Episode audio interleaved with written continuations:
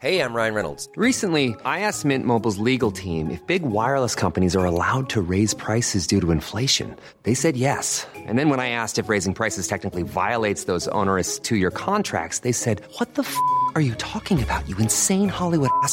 F- So to recap, we're cutting the price of Mint Unlimited from $30 a month to just $15 a month. Give it a try at mintmobile.com slash switch. $45 upfront for three months plus taxes and fees. Promo rate for new customers for limited time. Unlimited more than 40 gigabytes per month. Slows. Full terms at mintmobile.com. BBB Binge Audio. Beat Podcast only. You're listening to Skyrock. Skyrock. Rap et R&B non-stop. Non-stop. C'est Thomas Rozek.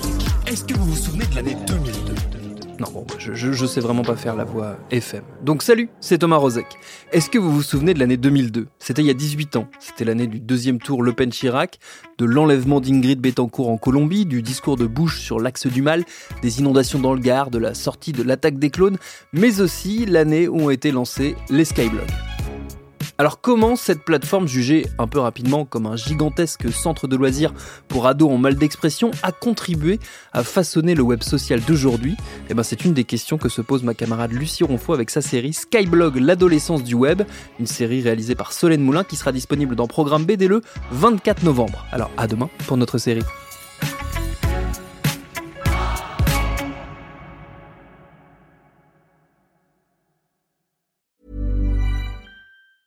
Mom deserves the best, and there's no better place to shop for Mother's Day than Whole Foods Market. They're your destination for unbeatable savings, from premium gifts to show-stopping flowers and irresistible desserts. Start by saving 33% with Prime on all body care and candles. Then get a 15-stem bunch of tulips for just $9.99 each with Prime. Round out Mom's menu with festive rosé, irresistible berry chantilly cake, and more special treats. Come celebrate Mother's Day at Whole Foods Market.